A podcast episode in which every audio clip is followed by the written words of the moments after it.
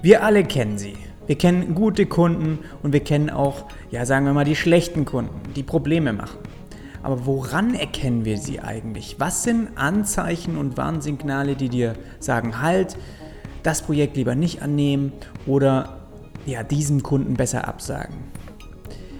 Genau das habe ich mich auch gefragt und ich möchte dir unterteilt in zwei kürzeren Folgen die Kunden vorstellen, mit denen du lieber nicht zusammenarbeiten solltest und die dir nach meinen Erfahrungen, also was ich bisher erlebt habe, mit Sicherheit auch Probleme bei Projekten machen.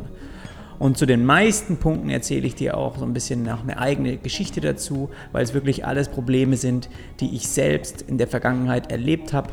Und natürlich möchte ich dich davor warnen, damit du nicht in die gleichen Schwierigkeiten rennst. Ich freue mich, dass du dir heute Zeit genommen hast und hier in diesen Webdesign Podcast reinhörst. Los geht's.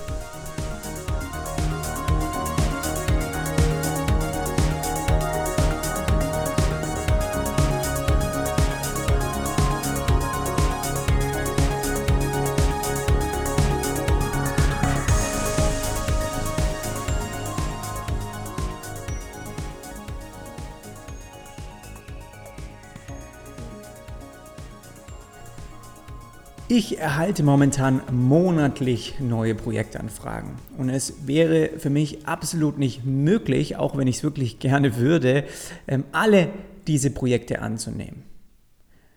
Und egal, was für Kunden es sind oder wie viel sie bezahlen, ich kann sie nicht alle gleichzeitig bearbeiten. Und ich habe mir auch am Anfang des Jahres das Ziel gesteckt, nicht mehr so 10 oder 12 kleinere Aufträge pro Jahr abzuwickeln, sondern die kleinen Fische, sage ich mal, hinter mir zu lassen und lieber vier bis fünf gut bezahlte Projekte im Jahr durchzuführen.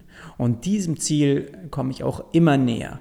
Und vor allem auch aus dem Grund, weil ich einfach auch so ein paar Side-Projects habe, ein bisschen was, was ich nebenher machen möchte, genauso wie diesen Podcast hier, der mir wichtig ist. Und ja, für mich wäre es optimal, wirklich vier, fünf Projekte zu haben, die besser bezahlt sind und äh, mit denen ich auch das ganze Jahr über über die Runden kommen. Und eins habe ich aber in der Vergangenheit gelernt. Du kannst schlechte Kunden nicht in gute Kunden umwandeln. Und es ist auch nicht deine Aufgabe. Woher erkennst du also, dass ein Projekt nichts für dich ist oder, sage ich mal, auch lieber abgesagt werden sollte? Meiner Meinung nach ist es nur möglich eben durch vergangene Erfahrung. Und ich kann persönlich auch jetzt dadurch erkennen, welche Projekte mir mehr Kopfzerbrechen bereiten und welche mich weiterbringen. Und immer wenn ich in Schwierigkeiten oder immer wenn ich Schwierigkeiten hatte in der Vergangenheit, in, bei vergangenen Projekten, dann habe ich mir das Problem aufgeschrieben, damit ich beim nächsten Mal eben nicht nochmal in diese gleiche Falle trete. Und deswegen habe ich dir jetzt mal so ein paar sogenannte Red Flags, ja, die ich persönlich als Warnsignale erlebe oder erlebt habe. Und von denen habe ich dir einfach mal so ein paar jetzt aufgeschrieben und definitiv kann ich dir von allen diesen Problemen abraten, beziehungsweise von den Kunden, die eben solche Anzeichen von sich geben. Und wichtig ist, dass als erstes du, ja, sage ich mal, auf dein Bauchgefühl auch vertraust. Weil es natürlich nicht möglich, nach einem Protokoll irgendwie vorzugehen und zu gucken, okay, hat er jetzt hier irgendwie gerade ein Argument gebracht, ähm, dass mir das ein Anzeichen dafür ist, dass es vielleicht ein Problemkunde wird, sondern die ersten Gespräche sind wichtig und da musst du auch auf dein Bauchgefühl vertrauen. Und ich weiß, ich kann mich wirklich da reinversetzen, wenn du jetzt auch Schwierigkeiten hast, ähm, Projekte abzusagen. Und es ist hart. Weil vielleicht hast du Angst irgendwie, dass danach nichts mehr kommt. Das ist vermutlich die größte Angst bei den meisten. Oder du bist finanziell irgendwie in einer schwierigen Position, ja. Oder du denkst, nur noch dieses eine Mal und danach mache ich solche Projekte auf jeden Fall nie mehr. Oder du vergisst einfach, ja, dass so ein Projekt oder dass so eine Projektanfrage dich vermutlich in Schwierigkeiten bringt, ja, du, weil du dir nicht notiert hast oder weil du dir nicht selbst in der Vergangenheit gesagt hast, nein, so ein Projekt mache ich nie mehr, das hat mir nur Frust gebracht. Aber wenn du im Gespräch mit deinem Kunden bist, dann höre auf jeden Fall auf dein Bauchgefühl.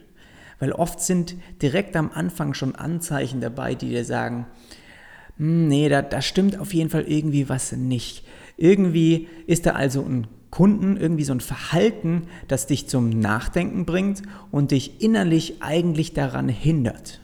Und dann musst du auch auf dieses Gefühl hören. Und welchen Text du verwenden kannst, also wirklich, kannst du die Copy and Paste als Vorlage verwenden, um dem Kunden ganz einfach abzusagen. Das sage ich dir auch noch später oder beziehungsweise am Ende dieser Folge.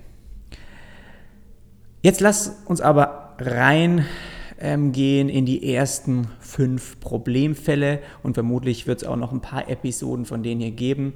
Ähm, ja, weil vielleicht du mir auch mal einfach einen Fall schreibst, wo du sagst, okay, das ist auch was, wo ich wirklich äh, jedem empfehlen würde, in, in, bei so einer Situation dem Kunden abzusagen. Ähm, dann mache ich einfach vielleicht mal nochmal eine Folge hier draus. Wie gesagt, das ist jetzt ein bisschen etwas kürzeres ähm, und die nächste handelt dann auch wieder ähm, von diesem gleichen Thema. Aber ich denke, das kann man gut einfach sich zwischendurch mal anhören. Ähm, ja, lass uns hier den ersten Punkt behandeln. Das ist, wenn der Kunde gleich zu Beginn und auch sonst ständig über Geld spricht. Das ist wahrscheinlich ein Thema oder ein Problem, das dir auf jeden Fall auch schon mal begegnet ist. Und das Ding ist, wenn jemand, bevor überhaupt über Ziele und Probleme geredet wurden, immer wieder über Geld sprechen möchte, dann ist das ein Anzeichen für einen Problemkunden. Weil Geld zu sparen ist ihm vermutlich erstmal wichtiger als der Mehrwert, den du ihm mit deiner Arbeit und auch mit deinem Ergebnis liefern kannst. Wie kannst du dieses Problem aber umgehen? Gibt es da irgendwie eine Möglichkeit? Ich habe eine gefunden. Und zwar schreibe ich meinen Designprozess auf, also wirklich von vorne bis hinten und mache darin deutlich, wie einfach auch mein Ablauf ist. Also wirklich von der Projektanfrage, was passiert als nächstes. Ähm, die ganzen Steps schreibe ich mir auf, so dass sie ich auch, sage ich mal, wirklich schön ähm, geordnet für den Kunden auch darstelle oder sichtbar mache. Und so kannst du auch jedem potenziellen Kunden, der dich kontaktiert, auf diesen Text verweisen oder auch weiterleiten. Und er weiß schon von Anfang an, wie die Abläufe bei dir sind und ob ihm das passt oder nicht. Und in diesem Designprozess oder in diesem Arbeitsprozess, wie du eben vorgehst, da wird sicherlich nicht direkt zu Anfang stehen, ähm, dass meine Projekte kosten alle XY. Weil du musst natürlich erstmal die Ziele und Probleme herausfinden. Und wenn das Projekt interessant zu sein scheint und der Kunde trotzdem schon früh deinen Preis wissen möchte, das kann natürlich auch sein, ja, dann sag ihm, also jetzt einfach so ein bisschen als Beispiel, das ist was, was ich einfach schon auch schon verwendet habe. Bevor ich über Geld spreche, möchte ich ganz einfach sicher gehen, dass ich dir auch wirklich helfen kann, deine Ziele zu erreichen. Und mein Fokus liegt deshalb gerade am Anfang auch darin zu schauen, ob ich dir auch einen Mehrwert liefern kann. Und nur so ist es für mich möglich, die Arbeit zu leisten, für die du mich auch angefragt hast. Und wenn du ihm das geschrieben oder beziehungsweise erzählt hast und der Kunde daraufhin trotzdem noch immer weiter über oder öfters über Geld sprechen möchte oder auch deinen Stundensatz, deinen Tagessatz oder auch deinen Projektpreis eben wissen möchte, dann sag ihm einfach freundlich ab. Denn das ist ganz klar ein Anzeichen dafür, dass es eben ein schlechter Kunde ist und dass es ihm wichtiger ist, Geld zu sparen, als eben das Ergebnis, das du ihm liefern kannst. Das zweite ist ein Kunde, der dir ständig sagt, wie du deine Arbeit zu erledigen hast. Und vielleicht hast du das auch schon mal selbst erlebt. Bei mir war es so. Und ein Kunde sollte dir sagen, sagen wir mal, was er möchte und in welchem Paket oder in welchem Package er das möchte, ja. Aber nicht wie. Weil das ist ja eigentlich deine Aufgabe. Du musst es herausfinden. Und deswegen kommt er ja auch zu dir, einem Experten. Und wenn er dir aber ständig Anweisungen gibt und dich nicht arbeiten lässt, beeinflusst er dich in deinem Denken und somit kannst du nicht das Potenzial auch abrufen, das du normalerweise lieferst. Und jetzt denk einfach mal drüber nach, wenn du zum Beispiel ja, mit deinem Auto zu einer Autowerkstatt kommst.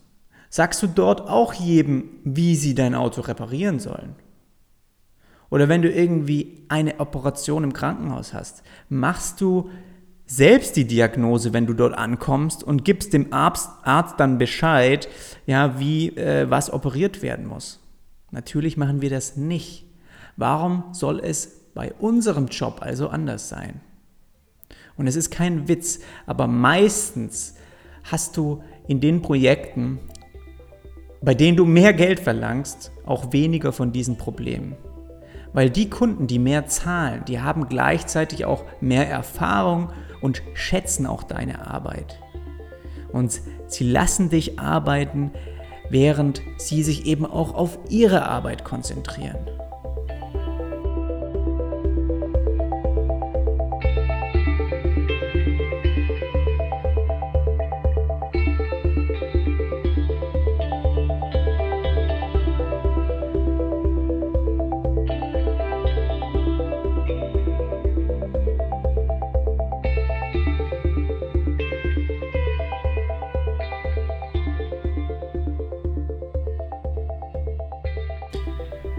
Der dritte Punkt ist, wenn der Kunde es für normal hält, dass du für ihn auch am Wochenende arbeitest.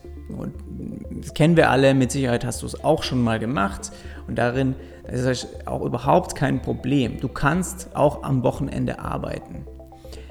Wenn dir danach ist und du auch wirklich willst. Ich mache das genauso. Wahrscheinlich mache ich es zu oft, aber da sind oft einfach Dinge auch dabei, die ich bearbeiten möchte, wo ich weiter dran sitzen möchte. Und deswegen ist es keine Strafe für mich. Mir macht das ja Spaß.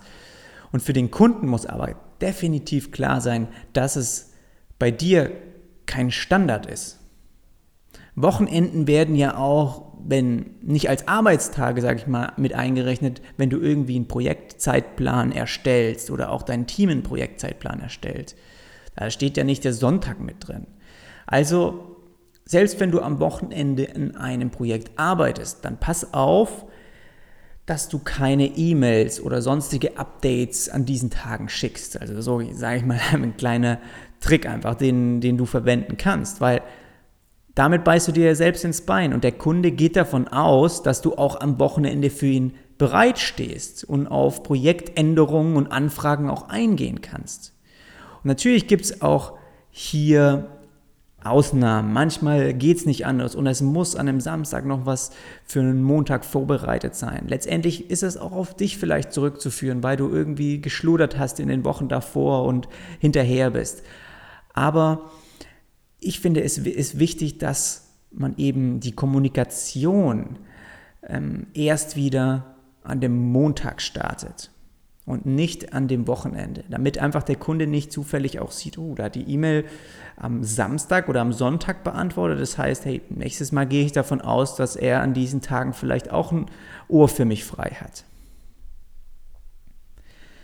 So, der nächste und damit auch schon der letzte Punkt ist, welchen Text kannst du verwenden, um ein Projekt abzusagen? Und das ist einfach so ein Standardtext, wenn es darum geht, eben ein Projekt aus welchen Gründen auch immer nicht annehmen zu können. Und diese Antwort, musst du dir jetzt merken, die bezieht sich auf den ausgefüllten Fragebogen, weil meine Kunden immer bevor sie mir eine Anfrage schicken, auch ein Fragebogen sozusagen, ein Projektanfrageformular ausfüllen müssen. Und ja, wenn das ankommt ähm, da, und da ein Anzeichen dafür ist, dass es vielleicht nicht ein Projekt eben für mich ist, dann schreibe ich standardmäßig folgenden Text. Also hallo irgendwie, der Name eben. Danke für deine Anfrage. Ich schätze es wirklich sehr, dass du dir Zeit genommen hast, meine Fragen zu beantworten und diese wichtigen Informationen auch bereitzustellen. Aber ich bin sehr wählerisch, was meine Projekte angeht und nach gründlicher Überlegung muss ich das Projekt leider absagen. Ich danke dir für deine Interesse und deine Zeit. Alles Gute und viel Erfolg. Beste Grüße, Jonas. Das ist sozusagen der Standardtext, den ich eben äh, schreibe, um ein Projekt abzusagen. Das muss ich nicht jedes Mal äh, speziell immer wieder machen, sondern sobald ein Anzeichen bei mir dabei ist, wo ich sage, huh, das ist irgendwie äh, ein Problem oder ich habe keine Zeit für das Projekt ähm, oder es ist nicht interessant für mich, dann Copy-Paste, mache ich den Text da rein, passe den Namen an und fertig. Und natürlich gibt es noch viel, viele weitere Situationen und Probleme, aber ich wollte auch mal so ein paar kürzere Episoden für dich und für zwischendurch, sage ich mal, aufnehmen. Und deshalb habe ich diese Liste in zwei Folgen unterteilt.